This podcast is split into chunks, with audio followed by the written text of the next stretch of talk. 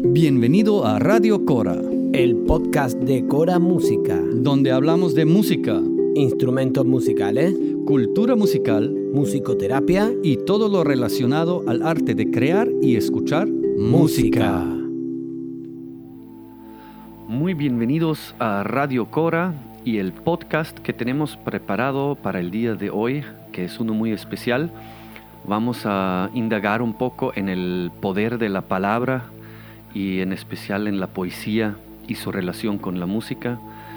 Y um, para ello nos hemos encontrado aquí en Yepes, en Cabañas de Yepes, un pueblito cerca de Madrid, con nuestra queridísima amiga Pilar González España. Y bienvenida Pilar. Hola. Y um, vamos a hablar un poco sobre, primero, pues tu relación con la palabra, tu relación con la poesía, Cabe decir que Pilar González España es una traductora este, del chino y trabaja en la Universidad Autónoma de Madrid como profesora de chino y de pensamiento de Asia Oriental. Y pues, ¿quién mejor que tú? Cuéntanos un poco sobre, sobre ti y tu relación con la palabra. Hola Rudy, muchas gracias, muchas gracias por esta oportunidad de hablar un poco y reflexionar sobre nuestras relaciones con las cosas, con nuestras pasiones y nuestra historia misma. Bueno, yo con la palabra, mm, más bien ella me buscó a mí. Eh, empezó desde muy, muy pequeña. Eh, yo he establecido tres puntos importantes, digamos, en lo que es la conformación de este deseo del deseo de trabajar la palabra en todos los sentidos, tanto oral como escrita. El primero fue a los siete años un legado, una herencia de mi abuelo, que me regaló una enciclopedia que se llama El Tesoro de la Juventud. Qué bonito. Con 15 tomos.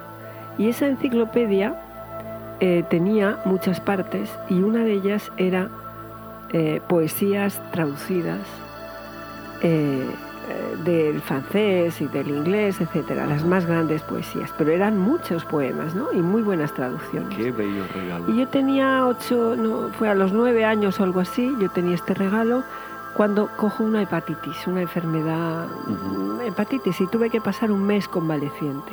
Entonces me dediqué en la cama a leer en voz alta esos poemas. Qué bello. Entonces, eh, yo creo que ahí se conformó algo muy importante de esa voz interior que ya entró la poesía dentro de mí tan joven, ¿no? Aunque yo no entendía prácticamente nada, pero era la recitación, ¿no? Claro, qué bonito. Era oírme, oírme. Y qué bonito poder aprovechar un tiempo también de, estar recogida, de estar en tu cama y en vez de estar este, solo convaleciendo, pues estás aprovechando el tiempo. Y siendo una niña de siete años, pues pues qué más bello que tener algo que te mm. entretiene y te, y te, y te hace reflexionar. Y... Bueno, descubrí eso, fue un descubrimiento. Y bueno, luego pasaron más cosas, eh, pero ya la poesía ya entró, ya entró. Y ya mm, por diferentes azares también, eh, por, también por un estado interior, a lo mejor de soledad, eh, pues me, me agarré a ella, ¿no? Me, aferré a ella y ya crecimos juntas, ¿no? Perfecto. Y luego, ¿cómo fue tu, tu, tu, llegada a Asia y tu relación con Asia? Porque, pues, como eres una de las grandes traductoras y, y, y, em, este, del chino en español y eres como una, una eminencia del mundo chino en España referente a la literatura, pues, ¿cómo es eso que llegaste a China y a enterarte de este mundo? Bueno, eso fue casi también otra casualidad, como todo en la vida. Eh, yo ya había hecho filología hispánica, estaba en España con la licenciatura, pero no tenía trabajo, tenía un trabajo de voz, daba clases de voz y de creación literaria en la ONCE, mm, pero no tenía un trabajo estable.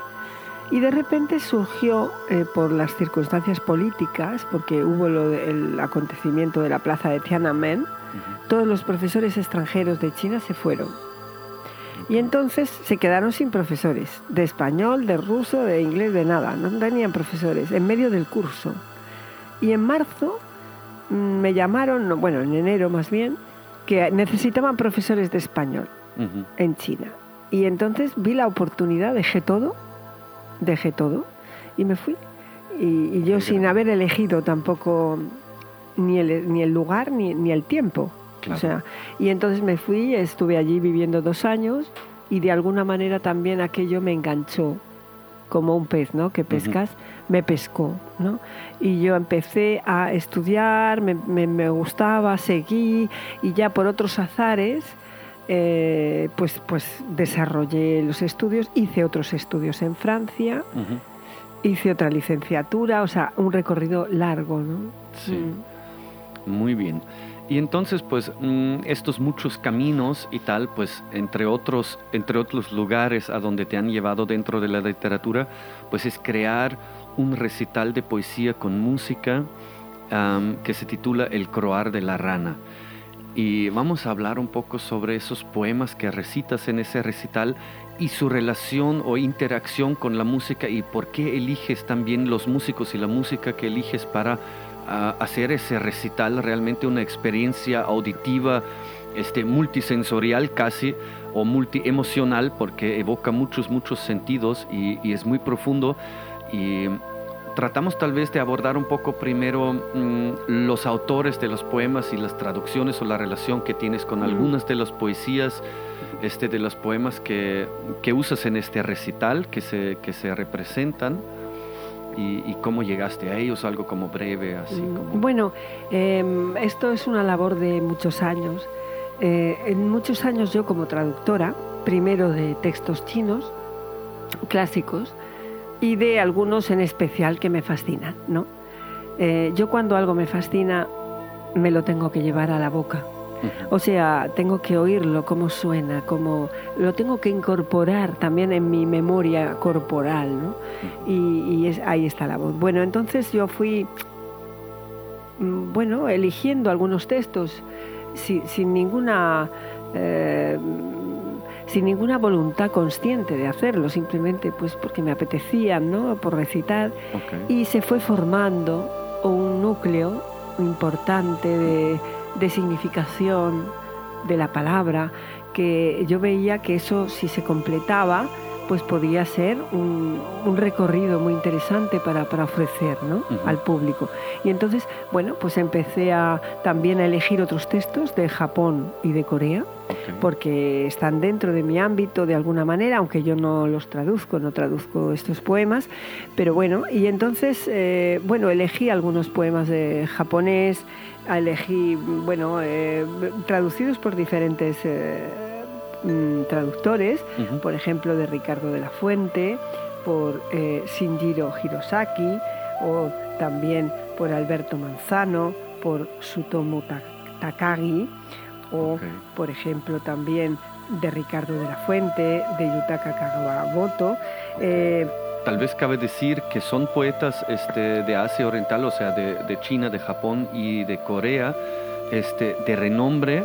Y también hay algunos que son contemporáneos y hay otros que son ya de tiempos sí, uh, muy remotos, muy remotos, ¿no? Sí, por ejemplo de los japoneses que no he podido decir ningún traductor y me gustaría, por ejemplo, eh, traductores como Kim Yun Chan o traductores como Men Yong Tae, que son coreanos, que saben español y que son grandes traductores, y Kim Chan Min, por ejemplo, con revisiones de españoles. Yo en este caso he variado también, he hecho alguna adaptación a, mi, a mi boca, a mi emoción, a mis, a mi forma de concebir también la recitación, porque a veces es inevitable. He, transformado algunas palabras, algunos finales, ¿eh?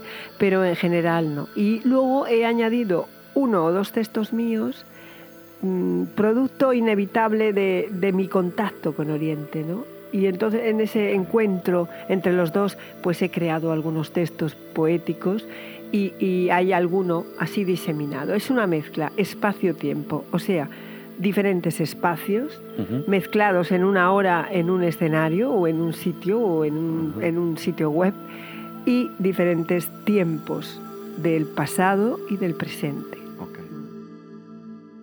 Ponte de pie en el único centro y contempla su secreta oscuridad. Nutre tu corazón, tu voluntad, con las grandes obras del pasado.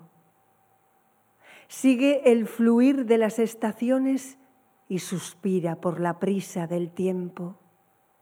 Celebra las cosas del mundo y penetra en su variedad, en su profusión. Lamentate de la caída de las hojas en el profundo otoño. Alégrate del renacer de las ramas tiernas en la fragante primavera. Y el corazón temblará solemne como si tuviera escarcha en el pecho. Y el anhelo se perderá en la lejanía horadando las nubes. Alaba la herencia esplendorosa, el legado de virtud de tus predecesores evoca el suave y cierto aroma del pasado. Piérdete en la literatura, en su bosque y su tesoro. Admira las frases más bellas y su engranaje perfecto. Y una vez conmovido y turbado, aparta los libros y empuña tu instrumento, la pluma, el pincel. Conviértete entonces a ti mismo y por fin en palabras.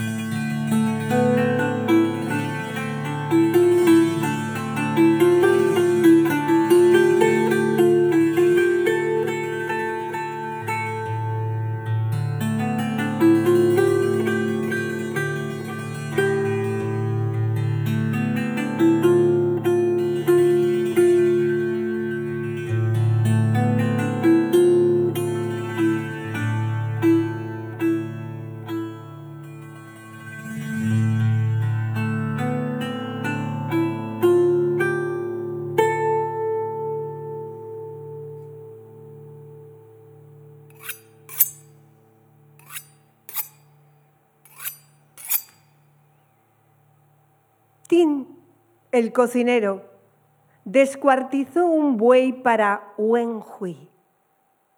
Primero golpeó la carne con las manos, enderezó la espalda y pisando fuerte contra el suelo, hincó una rodilla sobre el buey. Y entonces su cuchillo hendía, zum, cortaba, zas, partía, crack, danzando al ritmo de la canción San Lin danzando al ritmo de la canción Jin Shou. ¡Qué maestría! Has llegado a la cima de tu arte, exclamó Wen Hui. El cocinero Tin, dejando el cuchillo, replicó: Más allá de toda habilidad, solo existe el Tao para tu humilde servidor. Al comienzo de mi trabajo solo veía el buey. Tres años más tarde ya casi no lo veía. Ahora trabajo con mi espíritu y no con mis ojos. Allá donde el conocimiento y los sentidos se detienen, el espíritu es el que actúa. Yo sigo la estructura corporal de la res. No toco ni una arteria ni un tendón y menos aún los grandes huesos.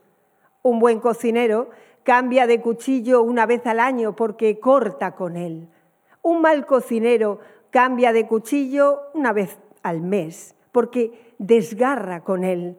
Pero con este cuchillo Desde hace 19 años he descuartizado mil bueyes y su hoja está como recién afilada.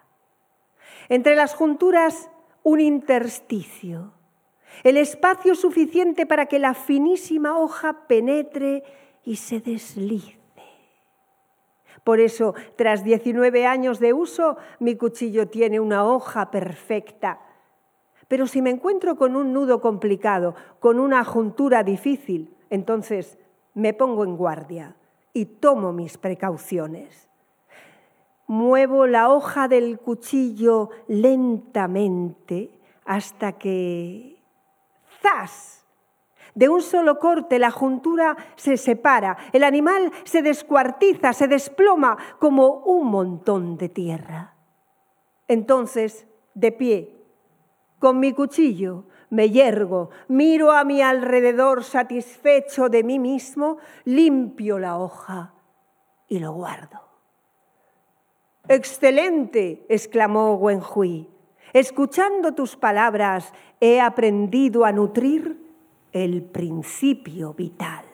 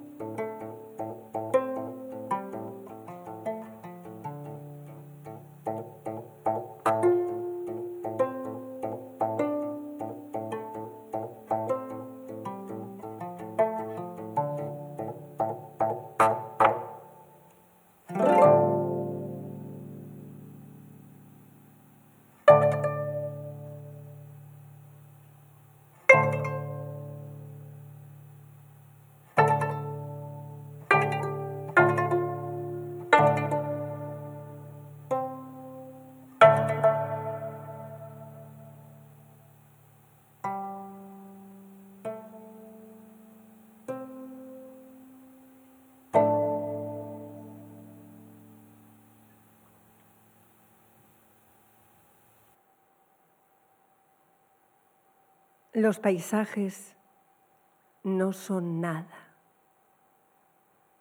No son nada sin nosotros. Ellos están ahí, afuera, en el abismo de nuestros ojos, con esa frialdad consciente que practican las cosas vivas. Absorto con pleno conocimiento de sí mismo, en medio de una calma desalmada, el paisaje nos espera. Y su corazón se aletarga en la eternidad de un tiempo mudable e inaprensible. Hay tantos paisajes como miradas hay en el mundo. Quienes miran un paisaje para huir de él, convierten a la luz en fugitiva, a las nubes en la justificación de sus propias intenciones. Quienes miran un paisaje para entrar en él, ven un espejo nítido de las facciones de su alma, tiñendo con sus propios sentimientos cada color, cada variación de tono y cada sombra pero quienes contemplan un paisaje simplemente, sin intenciones ni deseos, sin amagos de lágrimas ni risas, vacíos con sus ojos naturales, pueden acceder a la verdadera visión de ese paisaje, algo que está más allá del mismo y a la vez más acá, algo que solo es paisaje y al mismo tiempo es otra cosa que lo trasciende, el paisaje más allá del paisaje.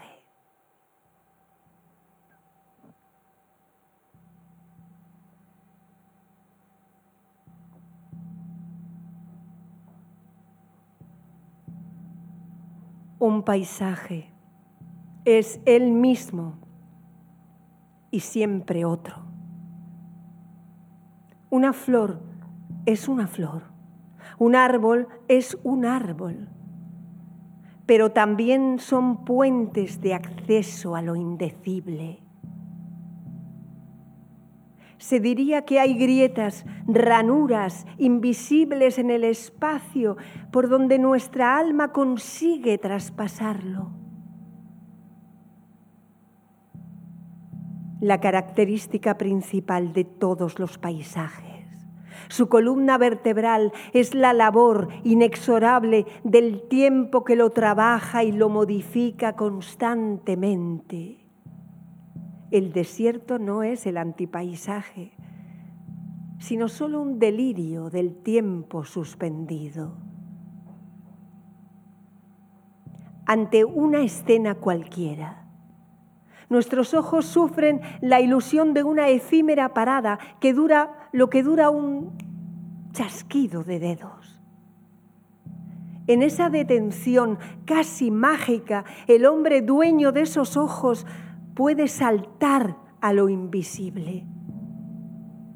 Esa parada, aunque quieta entre dos segundos de tiempo, conlleva en sí misma el movimiento originario, consecutivo y simultáneo del tiempo. Esa visión fija, en definitiva, se mueve. Se mueve porque surge la emoción humana. Saber mirar es saber sentir. Encuentro fortuito entre dos. Y es que en la verdadera contemplación de ese paisaje se puede escuchar un diálogo misterioso entre dos almas distintas y entonces brota el poema fruto consecuente del contacto repentino con lo otro, paisaje y hombre. Sujeto igual a objeto, objeto igual a sujeto. ¿Quién mira a quién? Unidad, fusión. ¿Amor? Sí, quizá de lo que se trate es de algo parecido al amor.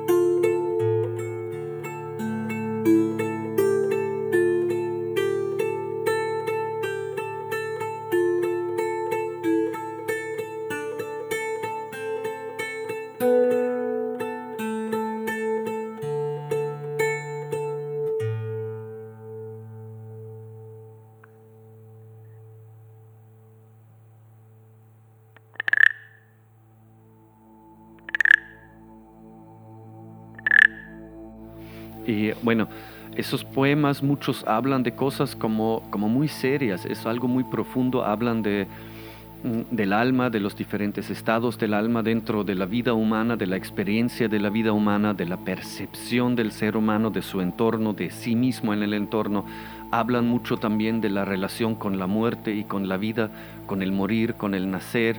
Este, habla de la naturaleza que rodea y de la naturaleza propia del ser humano y es una colección en verdad muy bella, muy hermosa. Y bueno, dentro de esa colección también hay una parte muy particular que son los haikus. Cuéntanos algo sobre los haikus muy brevemente. Bueno, por favor. Eh, los llamamos a todos haikus, pero no son todos haikus. Hay otros textos también chinos que son chuechu, o hay otro tipo de también coreanos, tipo haiku que no son haikus. Pero bueno, son poemas muy breves y que están elegidos mmm, de un libro en especial que se, eh, o sea, me, dio la idea, un libro eh, japonés eh, que está en DVD Ediciones y que se titula Poemas japoneses a la muerte, escritos por monjes zen y poetas de haiku en el umbral de la muerte. Este libro fue fundamental para ese Mm, digamos, ese texto corto, o sea, no, ese, ese momento del recital que dura unos 10 minutos, uh -huh. ¿verdad? Con un rosario, como dice una amiga nuestra, de poemas muy breves o de haikus, ¿no? Entonces son poemas escritos muy cerca de la muerte, momentos antes de la muerte, o en una relación muy estrecha, en reflexión muy cercana a la muerte. Okay, o sea, algo algo muy especial y algo muy profundo. Y bueno, como seres humanos que tenemos en realidad nuestro intersticio de la, de la existencia humana, pues tenemos dos certezas. Una que fue el nacimiento, porque estamos con vida, así que el nacimiento es una certeza del pasado y nuestra muerte física que también pues es una certeza que está en el futuro, pero que son las únicas dos certezas que tenemos. Entonces, pues qué mejor que viene al caso en esta vida, pues también dedicarle tiempo y atención a esas dos partes de la vida que son las inminentes y los... Y, bueno, y los... además son certezas, pero son los más grandes misterios. ¿no? También, exacto. Es el mayor misterio, el nacimiento y la muerte. Exacto. Entonces, eh, ahí hay pu son puertas de entrada y salida. Uh -huh. Y son momentos mmm, de transición mmm, que están más allá de nuestros límites racionales, pensantes y, se, y, sentimentales, emocionales. No llegamos a... Entonces, estar en, cerca de esos umbrales nos da una gimnasia espiritual muy interesante. Mm, ¿no? Qué bonito. Mm. Y bueno, la voz misma, la palabra misma, pues tiene su música, mm. tiene su canto, aunque no sea una voz cantada, pero en la poesía eh, pues se da mucho énfasis en, en el sentido de cada palabra que se dice y eso mismo produce ya una melodía y un canto muy particular, um, pero a partir de ahí también tú decidiste entremezclarlo y a completarlo y redondearlo todo, este, subrayarlo tal vez o sostenerlo con música y con ciertas músicas. Entonces, mm, pues ¿por qué la música? ¿Qué relación tiene tu palabra o la palabra este, con la música? ¿Dónde, ¿Dónde está el encuentro con esas dos partes? Bueno, realmente eh, yo concibo la palabra, la, la, poesía, ¿no? la palabra, la poesía, como música. Música a un nivel muy distinto, uh -huh. porque no estoy en gamas de notas, ni no cromatismos, en fin, ni todas estas tonalidades y escalas de la, de la música. Claro. Pero estoy en una muy corta, que es la de la palabra dicha, en cuanto a notas, ¿verdad? Uh -huh. Pero estoy totalmente metida en una especie de melodía, de patrón melódico, y yo siento que eso es música. Claro, y rítmico también. Y rítmico, por supuesto, y tal. Entonces, eh, digamos que yo hago música, eh, músico, poesía, ¿no? Como uh -huh. lo quieras llamar. Entonces, mmm, la poesía tiene una densidad, tiene un trabajo, una, un ahondamiento en el vacío, en el silencio, que es tremendo, es como una perforadora, ¿no? Uh -huh. Y entonces mmm, se necesita que el espíritu, digamos, engañar de alguna manera al espíritu uh -huh. y entretenerle, darle, darle, entretenerle y ayudarle a entrar más, aún todavía más profundamente también. Y yo creo que la música es simplemente como, como dos amigos que van de la mano a un lugar. Yo concibo la música nada de completar, ¿no? Es algo que es un entramado, la palabra, la poesía, la, el recitado, o sea, están al mismo nivel y vamos juntos al mismo sitio, con diferentes, bueno, escalas, tonos, cromatismos y sobre todo que la música hace descansar al significado. Y el significado ahí puede reposar. Y también de alguna manera representa tal vez el mismo paseo que tú diste o das en una palabra, en una poesía, lo representa a nivel simplemente de melodía y de sonidos o de texturas sonoras, se representa esa misma sensación que, que evoca el poema. Esa u otra, porque hay diálogo. Exacto. Mm, la resonancia de un poema en uno no es lo mismo que la resonancia de ese poema en el otro, que va a tocar una flauta. Y en cuanto empieza, por ejemplo, la flauta a sonar, la flauta ya tiene su propio diálogo también con el poema, o sea que hay muchas voces distintas, encadenadas y superpuestas. Perfecto. Mm. Pues yo creo que sin más ya este, podemos casi casi empezar a escuchar este, el croar de la rana, que tenemos una grabación maravillosa de una función que se hizo el 16 de octubre del 2020 en Madrid, en el Centro Cultural de Conde Duque en el salón de actos y fue una función muy bonita, muy íntima, muy bella. Y a pesar de la situación del confinamiento y estado de alarma en Madrid, este, tuvimos con aforo limitado, pero este, el aforo lleno, este, y también se transmitió en vivo por internet, y, y nada, estuvimos ahí este, muy contentos con esa función, y, y queda más nada decir que Pilar González España, se puede también en nuestro, en nuestro blog, este, en la entrada sobre este podcast del blog, se puede encontrar todos los enlaces este, a la literatura, los libros de Pilar González España y sus videos de, información sobre ella.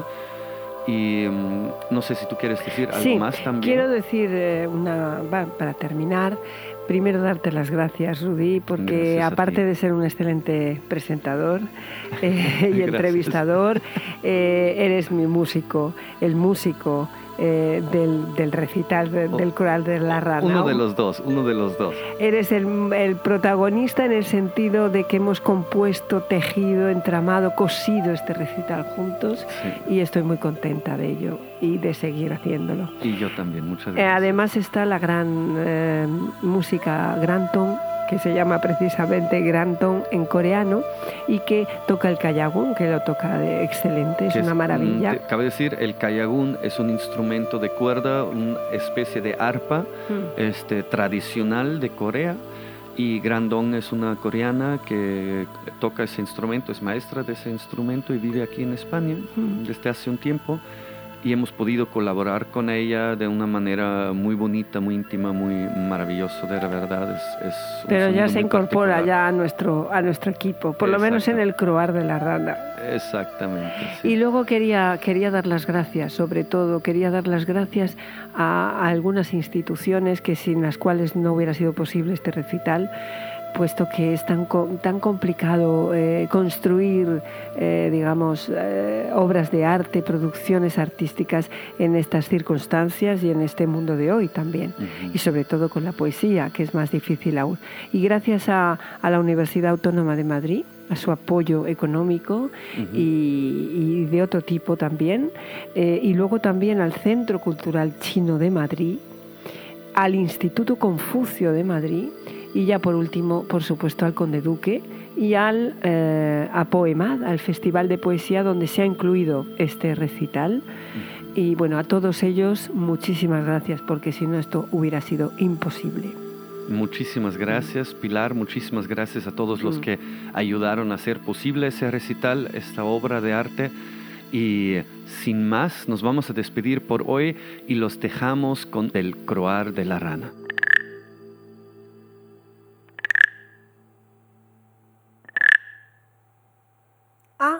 la rana.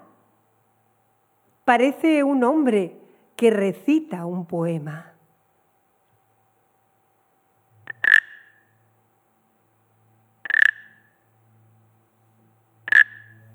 Magnolia caída. Nadie sabe tu destino.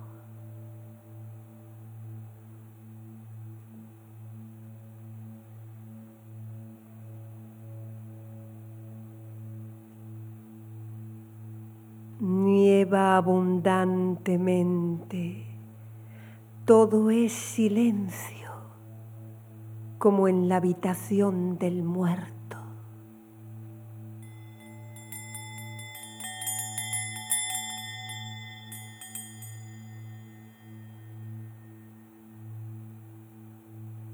Hoy debe ser el día de mi nacimiento allí, en el paraíso.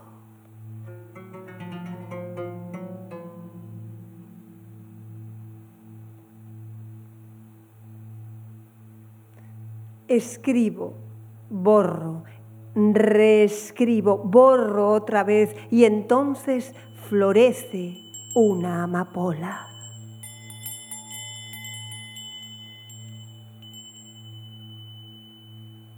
Doy gracias por la vida. Me giro e inclino hacia el este.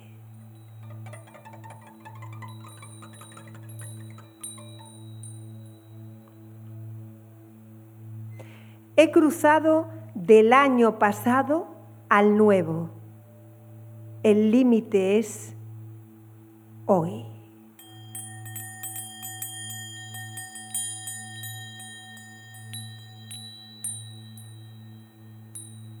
aquí, a la sombra de la muerte. Es difícil pronunciar la última palabra. Solo diré, pues, nada, nada más, nada.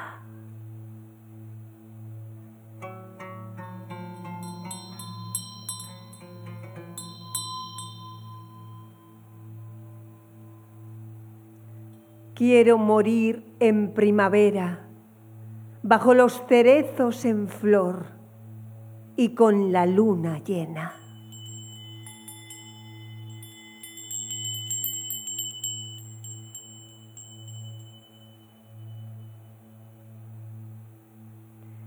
Entre las nubes que empuja el viento del otoño, mira cómo la luna, radiante y fría, se abre paso flotando en el cielo.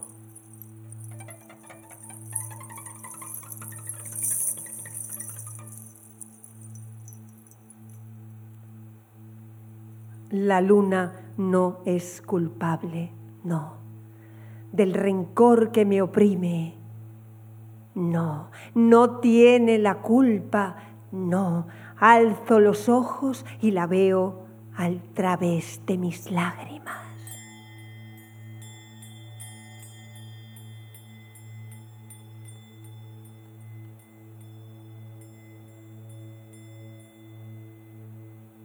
Si quieres obtener la naturaleza de Buda, no te alejes de la multitud.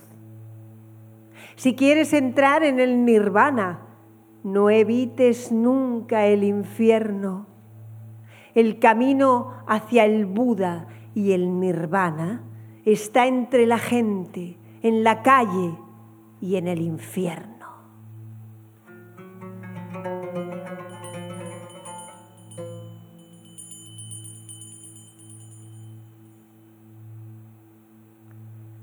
Si necesitas una imagen para la vida y la muerte, búscala en el agua y en el hielo.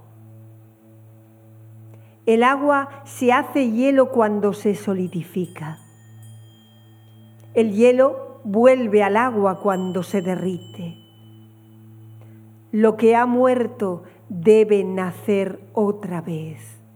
Lo que ha nacido debe morir. Agua y hielo no se dañan uno al otro vida y muerte son así tan dulces.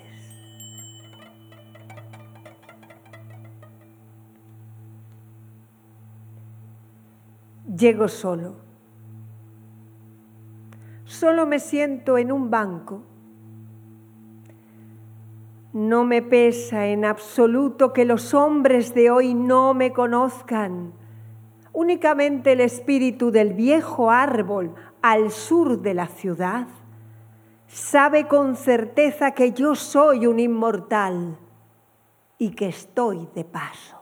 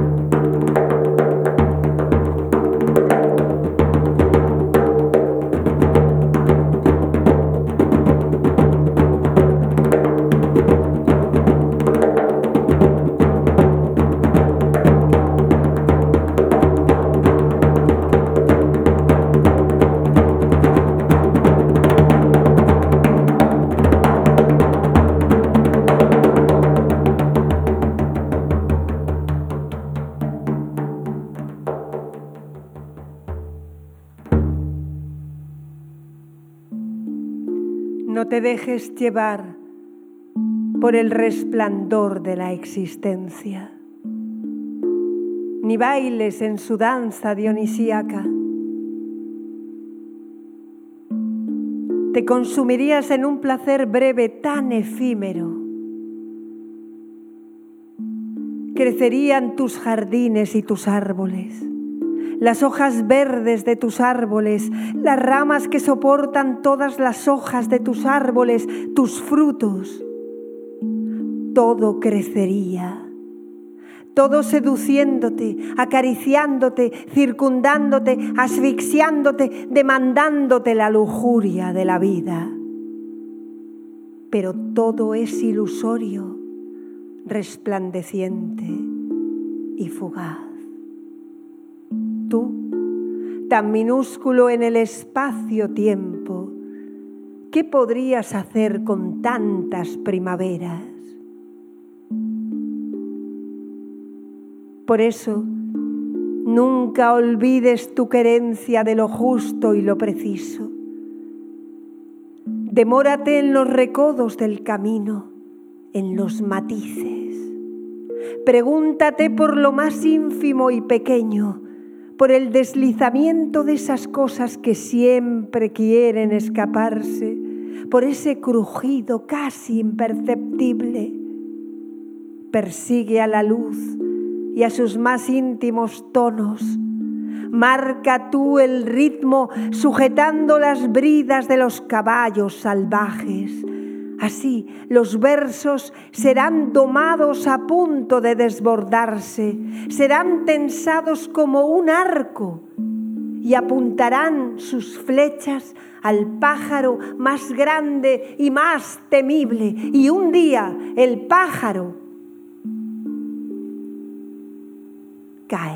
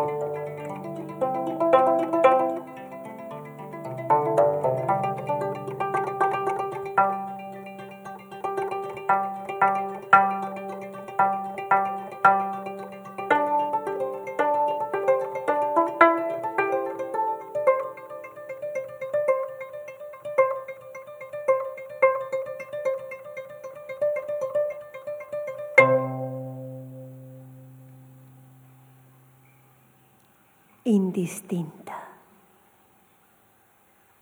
confusa, oscura, tenebrosa. En el interior hay una cosa. Es una cosa y no es una cosa. En el interior hay una esencia. Es una esencia y no es una esencia. Es como existente como inexistente, como desaparecida, como presente. Está ahí y no se la puede ver. Se la busca, se la busca y no se la puede encontrar. Es tan, tan, tan grande que nada puede haber fuera de ella. Es tan, pequeña que nada puede haber dentro de ella. Es un ser secreto. En el cuerpo del hombre hay una abertura. Es la abertura una del paso misterioso.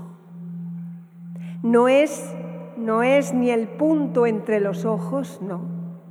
No es la sutura del cráneo, no. Es el ombligo la vejiga, no. No está entre los dos riñones, ni son los dos riñones desde el sincipucio hasta debajo de los talones. No está en ninguna parte del cuerpo, no está, simplemente no está.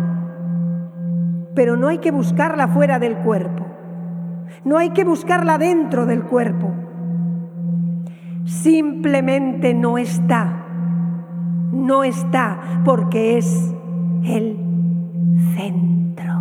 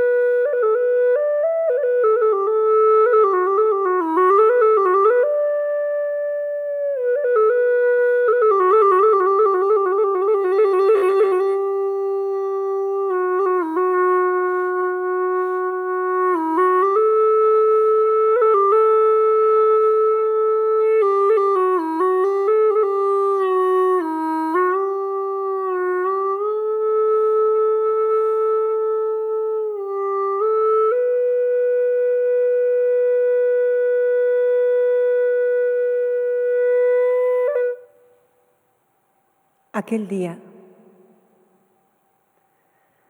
Estábamos mi mujer y yo en la casa de campo de un amigo, situada en el pueblo de Sukuri, en el distrito de Tontan provincia de Yunquito. Era a fines del otoño de 1968. Cuando en la chimenea de la habitación trasera hicimos fuego con las ramas de pino secas, de repente empezó a salir humo por todas partes.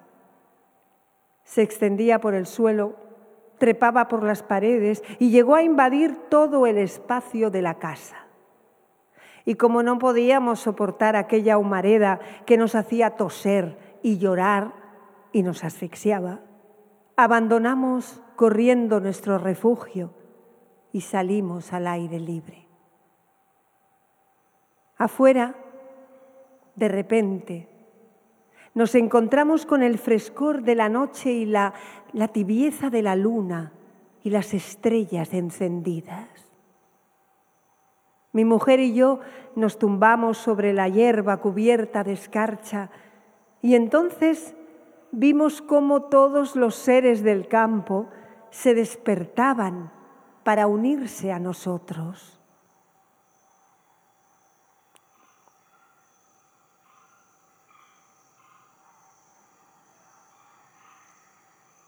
Aquella noche aprendimos que podemos abandonar todas las cosas una vez que ellas nos dejan. Aprendimos que solo podemos renacer después de quedar desamparados. Esas fueron las cosas hermosas que yo aprendí cuando apenas tenía 23 años.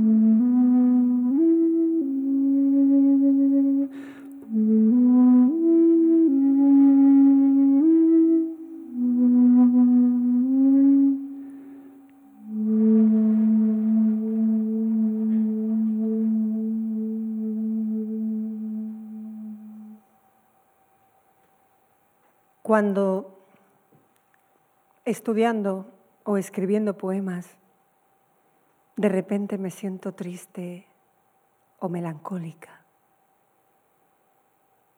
Cuando de repente me invade el latido palpitante de mi corazón. Cuando de repente se enrojecen mis mejillas y se me inundan los ojos de lágrimas, porque no dejo nunca de añorarte entonces busco desesperadamente mi antiguo cuchillo de jade labrado en la edad paleolítica y con su frialdad acaricio mi rostro. Cuchillo antiguo de hace doscientos mil años.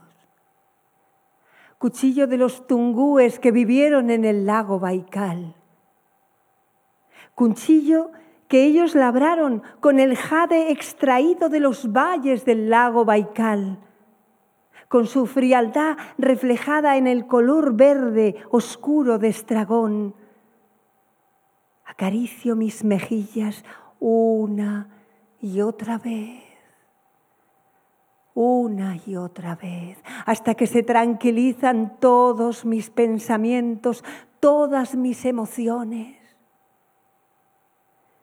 1742 metros de profundidad. El lago más transparente y más profundo del mundo. El cuchillo hecho del jade extraído de sus valles. el cuchillo con el que enfrío una y otra vez todos mis pensamientos, todas mis emociones, hasta que de repente veo brillar el sol de la edad de piedra que me despierta y me guía.